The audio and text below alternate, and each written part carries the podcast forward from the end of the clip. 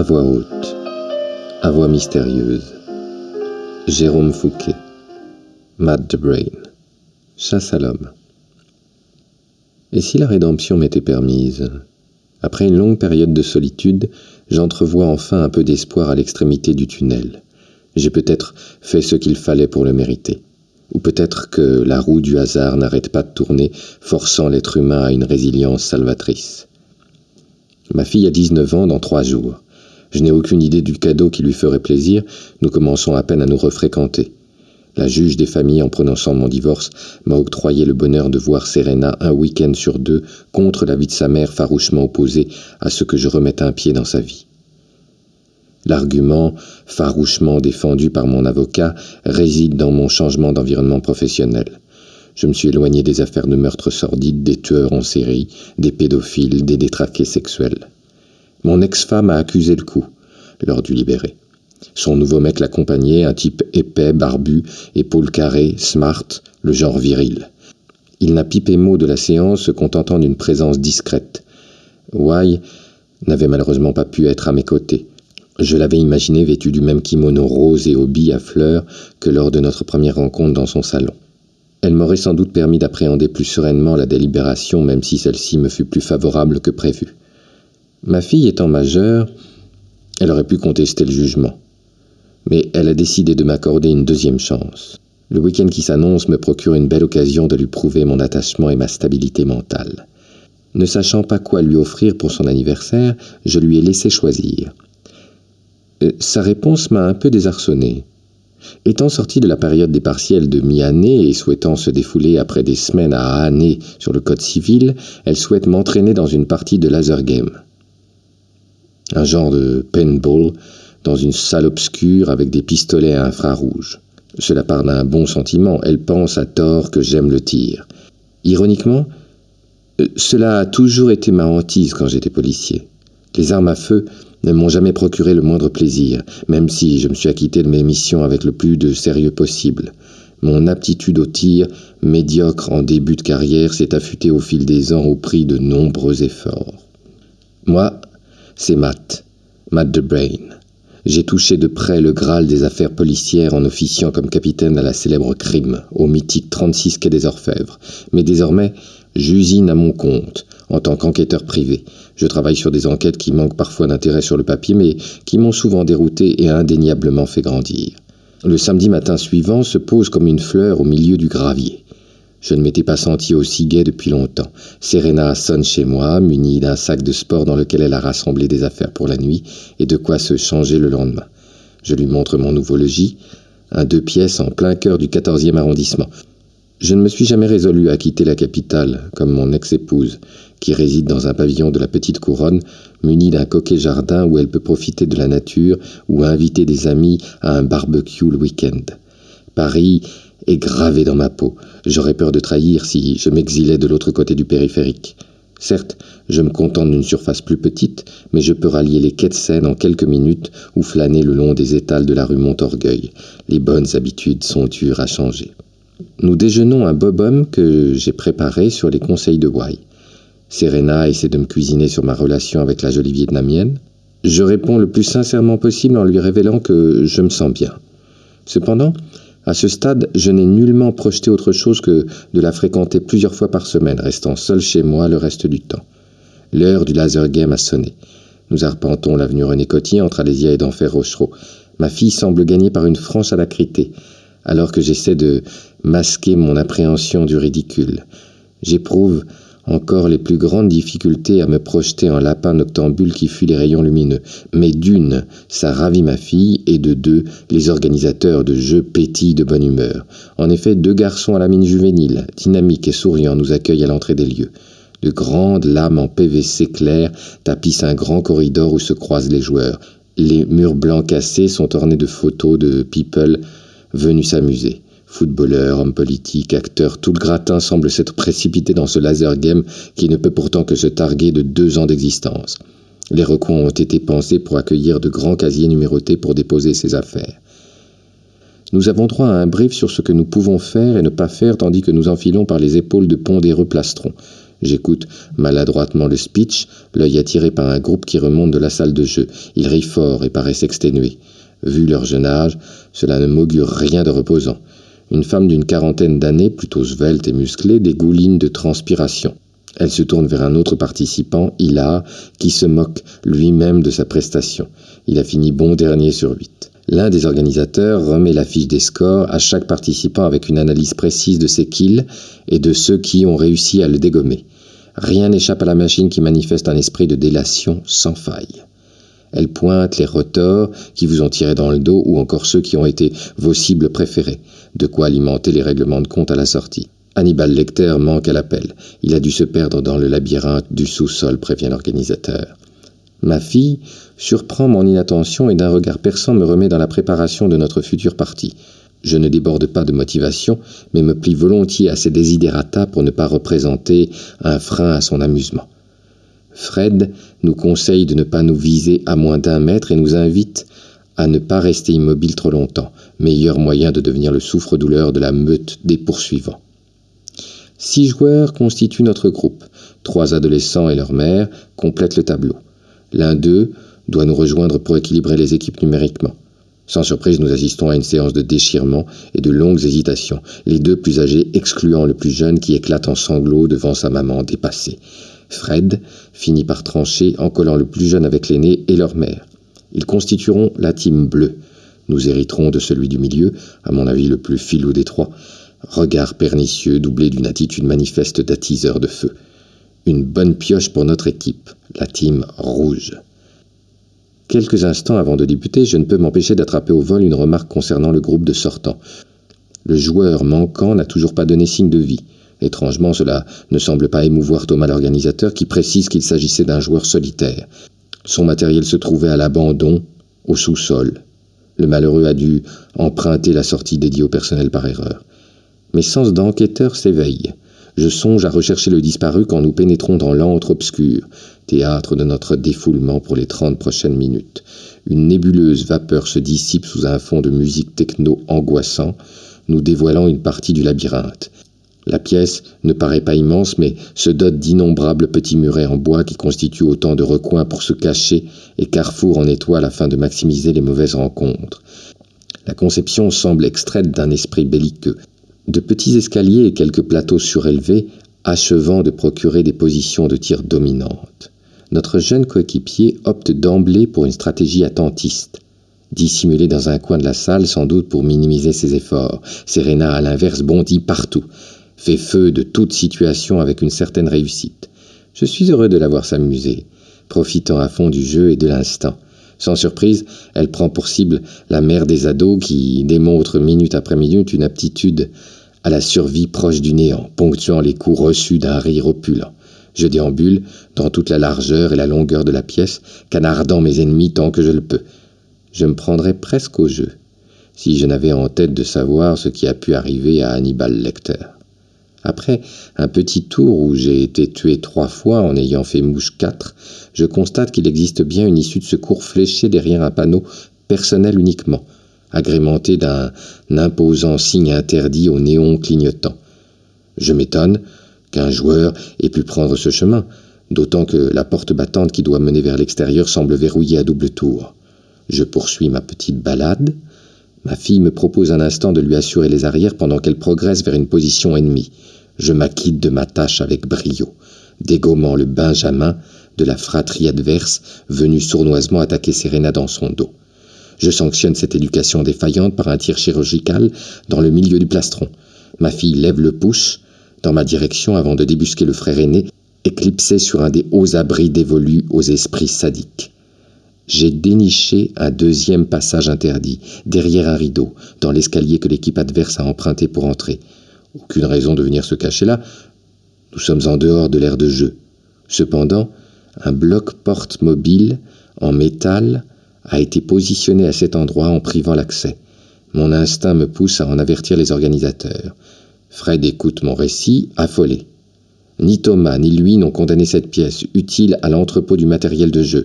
Quand nous parvenons à y pénétrer, aidé d'un pied de biche, l'organisateur pousse un grand cri devant le corps sans vie d'Hannibal Lecter un trentenaire ventripotent à la barbe fournie. La brèche qui perfore l'arête de son nez entre ses deux yeux ne laisse aucun doute sur les circonstances de la mort. Aucun pistolet laser n'a pu cratériser le fond du pauvre homme. Fred appelle son collègue à la rescousse. Celui-ci ne semble pas moins perdu face à la gravité de la situation. Je prends les devants, leur contant ma longue expérience de policier. Je commence par enclencher le système d'alarme d'un coup de poing rageur pour signifier la fin de la partie et l'évacuation des joueurs à l'étage supérieur.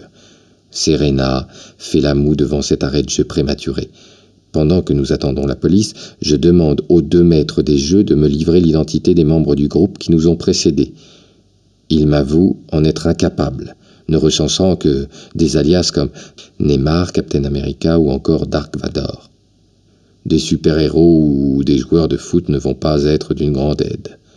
Pas plus d'informations côté données bancaires, cinq des sept participants ayant payé en cash. Je serais étonné que le meurtrier ait laissé son empreinte financière nous permettant de remonter la piste jusqu'à lui.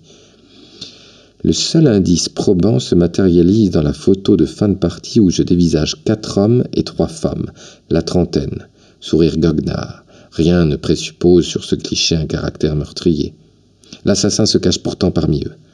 Thomas m'indique que c'est la première fois que ces individus viennent dans leur salle. Je m'enquière de ceux qui sont venus seuls. Il me désigne une des femmes, puis se ravise, son copain l'accompagnait. Il y avait trois groupes de deux. Non, peut-être un groupe de quatre et un de deux. Il éclate en sanglots, submergé par l'émotion. Son collègue Fred vient s'excuser pour lui. Il traverse une période difficile, sa femme l'ayant répudié récemment.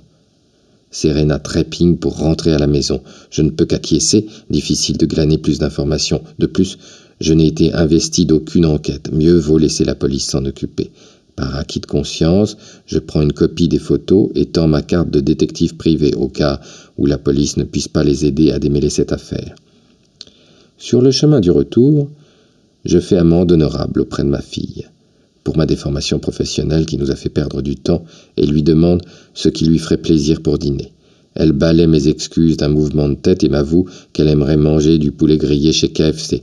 N'étant pas à une ineptie près et souhaitant que la journée soit la plus parfaite possible, j'accepte volontiers sa requête. Un sourire renaît aussitôt sur son visage. Elle me remercie chaleureusement, d'autant que mon ex-femme n'accepte pas cette junk food chez elle. Je comprends le bien fondé de cette hygiène de vie deux heures plus tard, quand nous nous retrouvons devant un bucket, un bol géant en carton transpirant de poulet frit. En bouche, je sens le gras, le croustillant, mais très peu le poulet. Je m'efforce de ne pas montrer mon désamour pour le cow-boy texan qui a nourri des générations d'Américains à travers les âges. Serena savoure en grignotant par petites bouchées. J'amène la conversation sur le nouveau Jules de mon ex. Elle m'avoue mal le connaître. Il se montre plutôt effacé pour l'instant sa présence. Je décide de laisser ma fille finir le bucket et me rabats sur le cornet de frites, plutôt bonne. Enveloppée dans un papier journal, je me surprends à lire un article sur un fait divers qui étale vertement l'histoire de Kevin, 28 ans, tué d'une balle en pleine tête. Je me pétrifie quand je comprends où il a péri. Serena me détaille ses prochaines vacances avec ses deux meilleurs amis aux Canaries. Son regard tamponne le mien. Je lui désigne le morceau de papier suie-feu. Elle sursaute malgré elle. Je demande au garçon en polo rouge, casquette qui nous a servi la date de parution du journal. Il m'avoue qu'il s'agit du jour même. Kevin a donc succombé hier en pleine partie de laser game dans le 13e arrondissement. Je sens, d'un coup, que Serena se tend comme un ressort. Elle me dit bader car elle nous a attirés dans un guépier cet après-midi. Tu n'y es pour rien, ma chérie, je lui dis. Le risque zéro n'existe pas. Quand même, je m'en veux. Je n'irai plus au laser game de ma vie. Je ne crois pas qu'on puisse raisonner comme ça, sinon on ne vit plus. Dis-moi, papa, tu as frôlé la mort plusieurs fois durant tes enquêtes, comment as-tu fait pour continuer? En plus, tu avais une famille. S'il t'arrivait malheur, comment aurions-nous fait? Oh, ta mère se serait trouvé un nouveau Jules plus tôt, dis-je d'un ton persifleur. Ma fille glousse. Tu es grave drôle, papa, tu sais. Je sais. Non, sérieusement, j'ai choisi ce métier en pleine conscience. J'ai accepté les risques qui allaient avec. Et c'était avant de rencontrer ta mère. D'ailleurs, je l'ai rencontré lors d'une de mes enquêtes, donc heureusement que j'ai été au bout de mes convictions, sinon tu ne serais pas là aujourd'hui. Sérieux? Vous vous êtes rencontrés durant une enquête? C'est grave d'art Tu me l'avais jamais dit. Tu n'as jamais demandé non plus. De plus en plus drôle, papa. À cet instant, mon smartphone frémit dans ma poche. Numéro inconnu. J'hésite à décrocher, mais ma fille me fait comprendre que nous avons tout le week-end pour discuter. Je reconnais la voix de Thomas, notre organisateur de jeu. Il m'annonce que les policiers menacent de fermer leur salle. Ils ont pris la photo du groupe, mais n'ont pas réussi à croiser les visages avec des personnes fichées. En tant que gérant, il ne sait pas quoi faire et me supplie de lui venir en aide. Il se dit prêt à me rémunérer grassement si je parviens à épingler le coupable, lui évitant de fermer boutique. Il vient de perdre sa femme et ne voudrait pas perdre en plus son business. J'hésite à lui faire part de ma découverte macabre, apparue au fond de mon cornet de frites. Sa pusillanimité ne saurait encaisser l'existence d'un tueur en série. Je lui demande malgré tout s'il a entendu parler d'un incident de ce genre dans une autre salle à Paris. Il me répond par la négative, puis larmoie bruyamment à l'autre bout du téléphone. Je lui affirme que je peux l'aider, ce qui a le don de le calmer un peu. Je dispose de moyens que la police de quartier ignore. Je peux retrouver un individu à partir d'une photo. Je sais que je vais pouvoir croiser le lendemain la photo des sept joueurs de l'après-midi avec celle de la veille dans la salle du treizième. Je n'aurai peut-être pas l'identité du tueur, mais de grandes chances de savoir à quoi il ressemble. Sachant qu'il a tué deux individus en deux jours, les chances qu'il en tue un troisième l'après-midi suivante me paraissent élevées. Mon plan consiste à guetter ma proie, m'inscrire à la même partie que lui et l'interpeller dès l'instant où il aura dégainé son arme. Il suffira ensuite de faire confiance à la balistique en comparant avec le pistolet qui a strié les crânes des deux victimes. Je sais que cette stratégie présente de nombreux risques, que je pourrais aussi bien être le prochain à avoir une cavité au milieu du front, que ma fille va m'en vouloir de la laisser seule durant la journée pour notre premier week-end commun depuis des lustres. Pour remédier à ce problème, je décide de faire appel à Wai, qui accepte volontiers de s'occuper de ma fille pour me rendre service. Elle peut lui offrir une séance de massage de deux heures. Mon problème est que je ne sais pas à quelle heure va se manifester le meurtrier.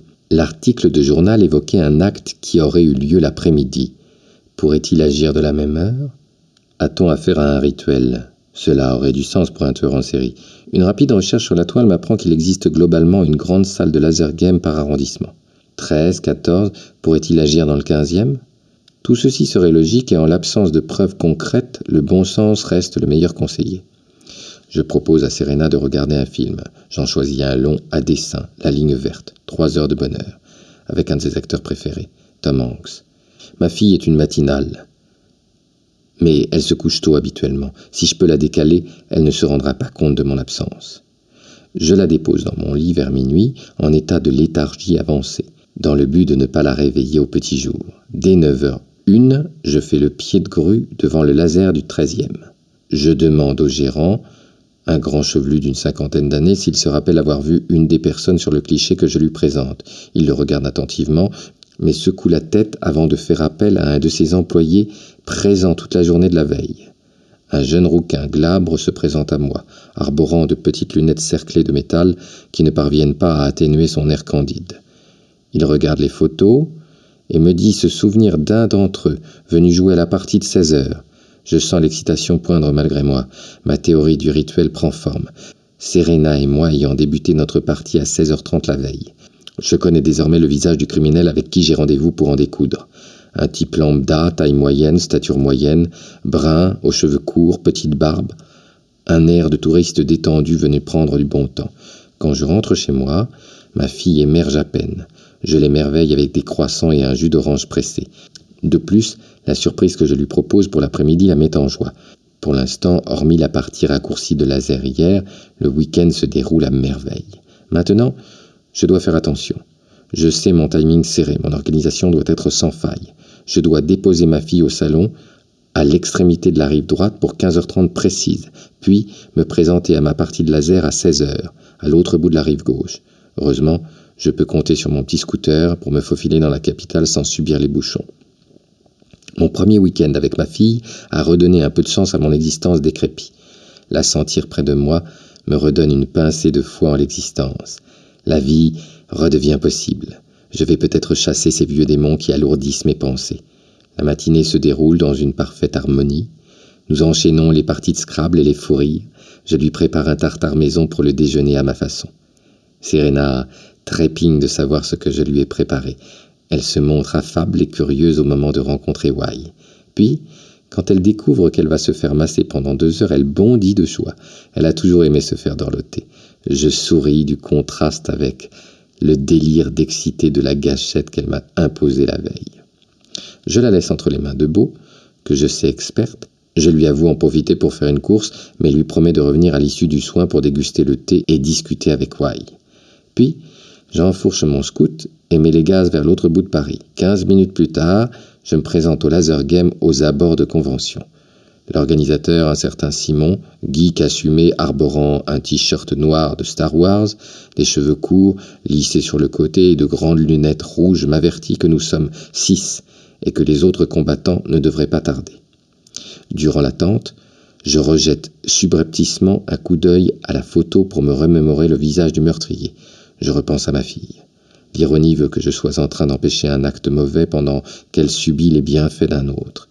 Les cinq joueurs arrivent enfin. Je repère ma cible. Il affiche le même air décontracté et jovial que celui de la photo. Je jette un coup d'œil aux autres participants et sens tout de suite que quelque chose cloche. J'ai l'impression d'avoir déjà vu deux d'entre eux. Un petit à lunettes, sec et au crâne rasé, et un blond massif et moustachu qui doit avoir une ascendance viking. Simon demande les noms de code pour les équipes. J'essaie de garder mon calme pendant que mon cerveau mouline à dix mille. Je mesure maintenant l'étendue de mon erreur. J'étais focalisé sur un tueur. Je n'avais pas idée qu'il s'agissait en réalité d'un groupe de trois.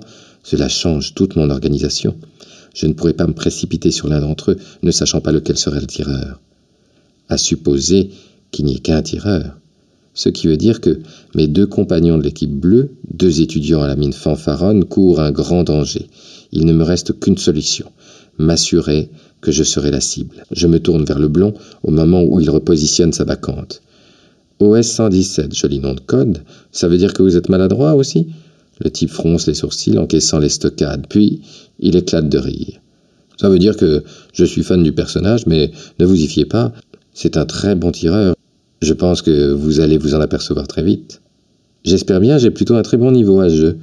On va voir si votre équipe peut suivre la cadence. Ils se regardent tous les trois. Je sens qu'ils cogitent. Cette provocation est-elle suffisante pour me désigner comme l'homme à abattre?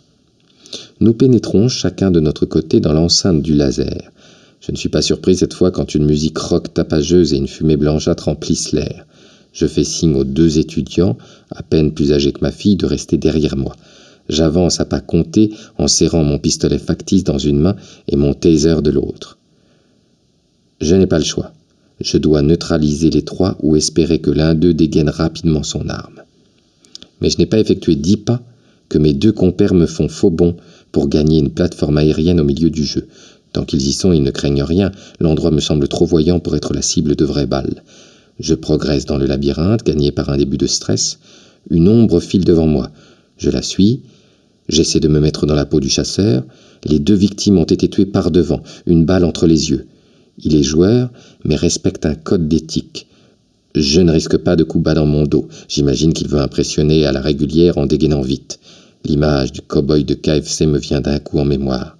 Je dois juste veiller à ne pas me trouver coincé dans sa ligne de mire. Je tente de ramper pour brouiller les pistes avant de braviser. Cela ne m'empêchera pas de me faire dégommer, par contre, une chose est sûre, cela annihilera mes chances de fuite. Étrangement, je ne vois personne, n'entends personne. Foutue musique d'ACDC. Puis, d'un coup, une lumière rouge flash à quelques mètres de moi. Ils essaient de m'attirer dans un guet-apens. J'ai repéré la position d'où provenait le tir et décide de la contourner pour le surprendre. J'envoie un éclair rouge sur ma droite, puis prends sur la gauche. Je progresse lentement dans un corridor long et étroit.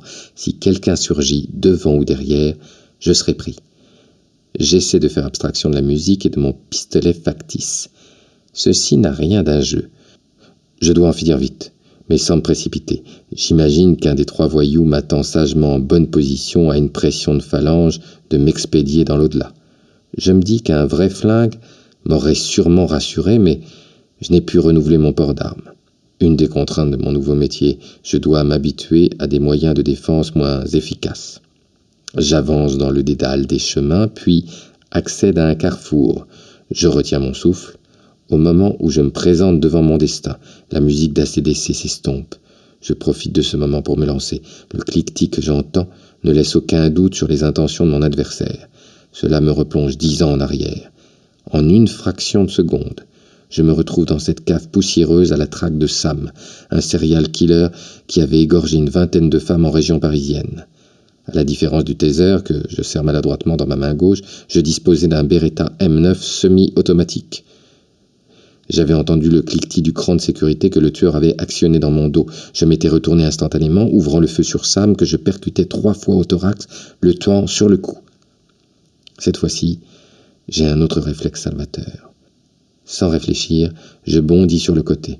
J'entends la balle siffler au-dessus de moi pendant que j'effectue ma roulade. Mon épaule fragile percute une planche de bois tandis que j'accroche le regard du viking. Il semble paniqué d'avoir raté son coup. Au lieu de retenter sa chance, alors que je suis vulnérable à quelques mètres de lui, il s'enfuit dans un dédale sur sa droite. Je comprends qu'il a besoin de temps pour recharger son arme. Sans doute un vieux revolver type Colt, un vrai cow-boy hollywoodien. J'entends une voix derrière moi. Un de mes coéquipiers boutonneux me montre un corridor sur la droite en me faisant signe d'y aller. Je lui conseille de se reculer, grimace en me relevant et me précipite vers l'endroit, mon taser à la main. À cet instant, le rasé à lunettes apparaît sur ma droite. En me voyant, il hurle Fred, attention, le lapin Je ne lui laisse pas le temps d'achever sa phrase pour révéler ma position à son ami et lui expédie cinquante mille volts dans le ventre sous le plastron. Il se cabre en arrière sous le choc. Mon champ de vision accroche l'entrée du corridor où jaillit prématurément le viking. Son regard vise l'étudiant. Je profite de mon temps d'avance. La distance me manque pour pouvoir l'électrocuter. Sans réfléchir davantage, je lui jette mon arme à impulsion électrique en direction du visage. Il lève le bras, mon arme rebondit sur son coude. Je m'aperçois avec effroi que cela n'a servi qu'à me faire gagner quelques secondes. J'exhorte mon jeune coéquipier à s'en aller, mais il ne comprend pas et pointe son pistolet laser sur le grand blond qui se retourne dans ma direction, l'arme au poing. Un dilemme m'assaille. Si je décide de fuir, je prends le risque qu'un innocent meure. Je décide de me sacrifier. Je ne supporterai pas qu'un garçon de l'âge de ma fille succombe à la folie d'un assassin. L'action se déploie sous mes yeux, au ralenti. Le viking pointe lentement son arme dans ma direction avec un rictus de psychopathe. J'attends le dernier moment pour plonger sur ma droite, mais une douleur dans mon épaule me foudroie au pire moment. Je sais que tout va se jouer en une poignée de microsecondes. J'ai une pensée pour Serena. Mon coéquipier a enfin réagi et se précipite devant lui. Il percute le colosse blond, mais le coup de feu part. J'imagine que la balle a dû se perdre dans le décor car je ne sens rien et la bataille s'engage entre le tueur et l'étudiant. Je me jette devant moi pour porter secours à mon coéquipier quand l'alarme retentit. Une lumière blafarde illumine crûment la salle. L'étudiant en profite pour se dégager et allonge un uppercut qui touche le viking au menton. L'arme glisse sur le côté, je me précipite vers elle, m'en saisis et la dirige vers le tueur qui se relève incrédule. Game over. Le troisième malfaisant vient aux nouvelles. J'en profite pour réunir la triplette dans un coin du terrain en attendant l'arrivée de la marée chaussée. Je remercie chaleureusement Kevin, étudiant en troisième année de médecine qui vient de me sauver la vie, démontrant une dose de courage hors norme. Je le présenterai bien à ma fille, il a toutes les qualités du gendre idéal. Son ami a aussi fait preuve d'initiative, prévenant le gérant des échauffourées pour qu'il arrête le jeu de massacre. Une fois le tueur et ses acolytes pincés par les flics, je prends conscience de leur avancée. Serena termine son massage dans quinze minutes je me défais de mon équipement, c'est là que je découvre en plein centre du plastron, coincé sur une pièce métallique, la balle qui m'était destinée. Je médite sur la vie, qui ne tient parfois pas à grand-chose, en chevauchant mon deux roues sur le chemin qui me mène aux deux femmes de ma vie avec lesquelles je m'apprête à siroter un bon thé vert.